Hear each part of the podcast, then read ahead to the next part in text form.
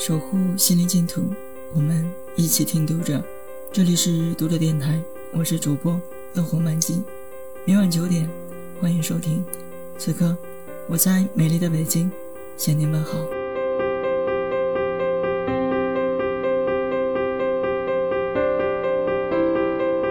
天才都很敏感，李白是天才中的天才，所以他的敏感同样是翻倍的。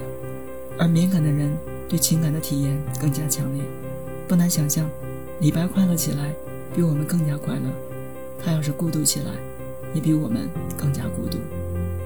所以，他的快乐写得很神，他的孤独也写得很绝。有位大人物说过，天才从来都是孤独的。杜甫在《不见》中说：“世人解欲杀，无意独怜才。”世人解欲杀，可见李白多孤独。即使不是举世无知音，最多也只能算有杜甫这一个朋友。至少，杜甫是这样认为的。至于李白是不是这样认为，那就无从知晓了。李白有不少诗表现孤独，比如“独坐敬亭山，众鸟高飞尽，孤云独去闲。相看两不厌，只有敬亭山。”孤独不好写，比如你感到孤独，你怎么表达出来呢？至于我，除了嚷嚷“我好孤独，我好孤独”，再也想不到别的表现手法。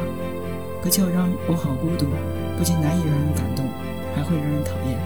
谁喜欢身边的人天天哭诉呢？现在我们把这叫做负能量。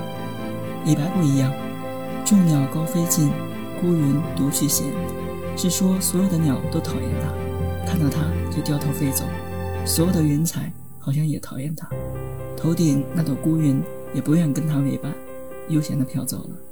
相看两不厌，只有敬亭山。他说，会飞的鸟儿飞走了，能飘的云也飘走了。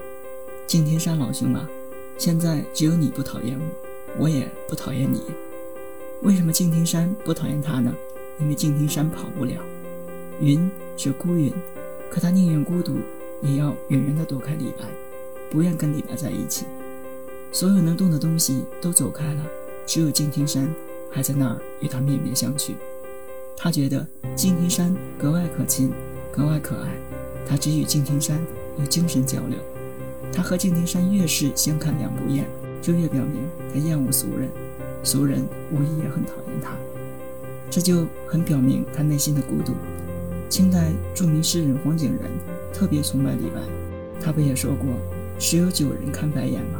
与敬亭山相看两不厌，这样一种奇妙的感觉，大概只有李白才有。后来辛弃疾“我见青山多妩媚，料青山见我应如是”，或许。是受到了李白的影响。